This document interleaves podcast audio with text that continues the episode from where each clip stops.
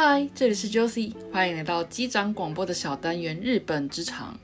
你也在日本工作吗？还是你对日本的职场文化也感到非常的好奇呢？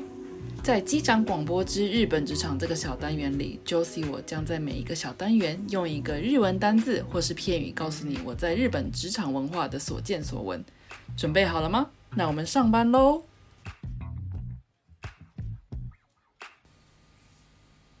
おはようございます。今天的日本职场单字是韩国印章。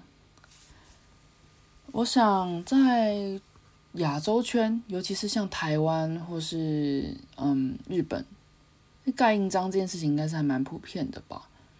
不过你有看过日本的印章吗？日本的印章基本上是圆的，而且 一个圆圆的印章里面通常是只有放姓，不像台湾会就是放全名。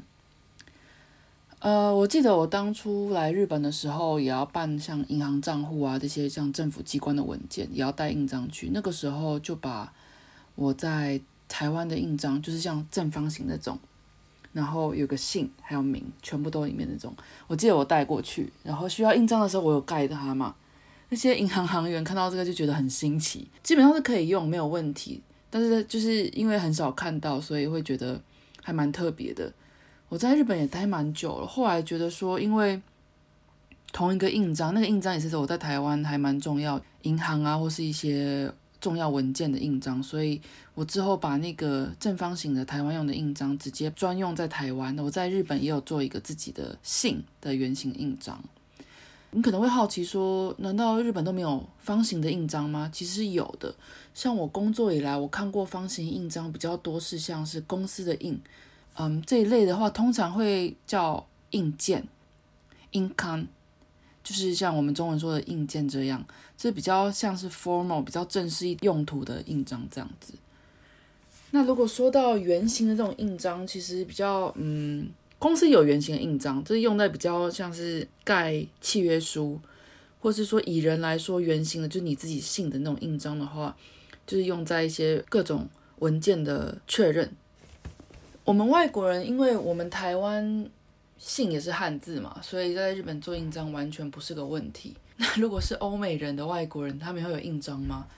诶，针对这点，我还真的去问了我是在日本工作的外国朋友，就是欧美人，他说他的印章真的是片假名的卡塔卡纳，卡塔卡纳就是像，嗯，以概念上来说，有点像是我们中文的。b p m f，但是它是另外一种写法，你就想象 b p m f 有两种写法的另外一种写法这样子。那比如说他假设他叫 Jonathan，那他就叫 Jonathan，就把这个字刻在他的圆形印章里面。后来我自己有去查一些像嗯日本的政府机关，如果是外国人的话，他们要登录他们的印章该怎么办？那我这边查到一些资料，像是比如说他有一个例子啦，如果你叫 Smith John 的话。你有三种做法是可以的，比如说你把 Smith John 英文字母全部把它挤在一个圆形的印章，或是直接把你的呃名字 Smith 改成 S S 点 John S John，这样也是可以的，或者说直接就是把你的姓，就像我朋友那样子，他就把他的姓呢弄成卡塔卡叫史密斯。把它弄成片假名印在印章上也是没有问题的。这三个都是对于嗯日政日本的政府机关来说是有效可以登录的印印章这样子。如果你来过日本，你去一些观光地方，你可能会看过很多很有趣的印章，哼叫做 Du Hanko。嗯，这是一个怎么说一一个圆形的印章里面会放英文名字跟那个对应英文名字发音的汉字两种。名字一起刻在了圆形印章，这几年前在呃，尤其是欧美外国人里面非常的风靡，风靡一阵子的一个纪念品。我举个例子好了，这也是实际上发生在我身边的事情。我以前念念书的时候，有一个美国人女生，她的英文名字叫 Jamie，然后他就是就是她对日本非常非常的喜欢。Jamie 他如果要翻成日本汉字的话，然后他就想了几个，他给我看。结果他，我看到他，他给我看的那个是 Jamie，叫慈惠美，呃，慈爱的慈，恩惠的惠，美丽的美。啊，说真的，慈惠美这三个字，你用日文发音的话，确实是 Jamie。那你跟他的那个 Jamie 的英文名字翻成就是英日文的发音是一样的，这种感觉我还觉得蛮新奇。其实这个这这东西其实是几年后那个时间点的几年后，确实有一个文具行把这个东西变成一个商品化，一个对于日本人呃外国人的纪念品。不过这个东西比较可惜的是，完全是纪念品性质啊，没有办法对于外国人来说是一个呃有效的印章的认证。那说了那么多关于日本的印章文化，其实要讲带入的是印章在日本职场其实有举足轻重的一个地位哦。嗯，在二零一九年二月有一个还蛮好笑，对我来说日本文化冲击也蛮大的一个新闻啦，叫做它的标题叫做。おじきはんこ、日本にはこびる謎のビジネスマナー。翻成中文就是有一种在日本职场上面的很迷样的商业礼仪吗？叫做会鞠躬的印章。 这是什么东西呢？这是一个二零一九年二月的一个新闻哦。简单来说，在日本，你比较传统一点的公司，他们有很多东西需要各个部门的给确认。比如说是我做的文件，那可能接着我要请科长确认。科长确认之后，要请部长确认；部长确认之后，要请社长确认。会有一个慢慢慢慢，就是像打怪那种感觉。那这个文件呢，每个课的长，每个部门的长，他确认之后要盖章嘛。那这个新闻主要是在说，有一个人他半夜接到一个他部长的电话，说：“哎，我发现你的盖章，你盖章的时候没有你的印章没有鞠躬。”这个在 business 里面是蛮失礼的。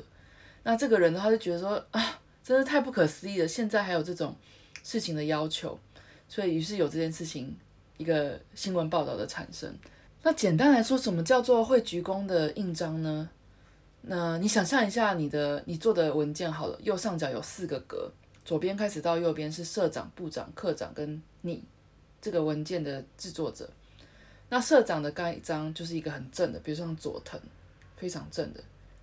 那接下来最往右边一格是部长嘛，第二大。那假设叫铃木好了，铃木可能就要往左边偏一点点，大概是十一点钟方向盖章。那课长呢，假设叫高桥，呃，十点钟方向盖章。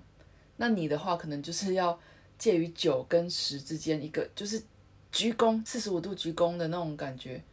那这件事情其实大家听到这样，不要觉得说好像日本文化都这样，就是因为很稀奇才会被爆出来嘛。那其也因为这件新闻出现，我自己在日本工作也蛮久，也觉得哇，这件事情真的很特别。我的公司确实是有一些文件需要盖章，但是嗯，我因为这件新闻，我回去看我之前盖的章长怎样，确实有偏左一点点。但这个原因是因为我是右撇子，所以我正着拿那个印章要盖的时候会有点稍微偏左，所以就是无心插柳柳成荫了，不小心盖成了左边，有点像会那个鞠躬的印章这样。那说到盖印章呢，那因为就是今年从年初开始爆发了这个新型冠状病毒的事情，那日本很多公司原本没有在家要工作的这个制度。也因为这个病情的关系、疫情的关系，强制采取大家都在家工作。那盖章这种东西该怎么办呢？那确实这也变成了一个很严重的问题。有一篇新闻呢，就是在讲说，有一个女生，有一个职员，四十岁左右的职员，他是像是会计部门的人。那他是因为说，呃，会计部很多东西都是要审核，什么都要盖章。但因为，嗯，这个盖章的文化。又因为疫情的关系，他必须强制在家。那他要怎么去盖章？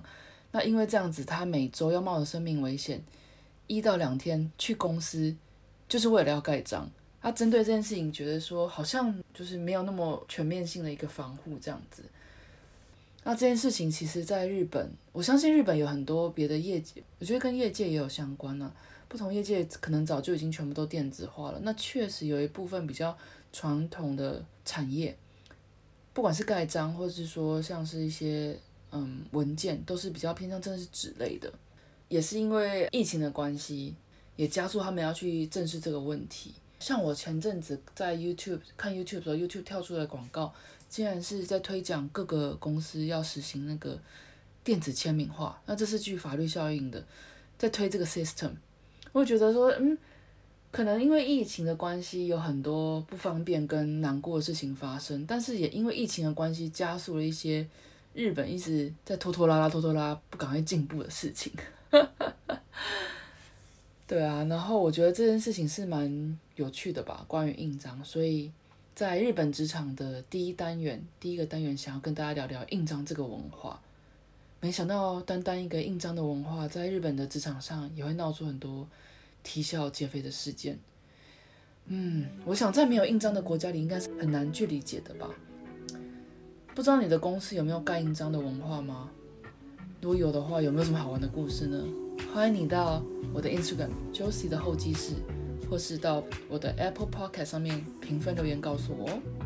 所以呢，今天的日文单字是印章。叫韩国，那我就先下班喽。お疲れ様でした。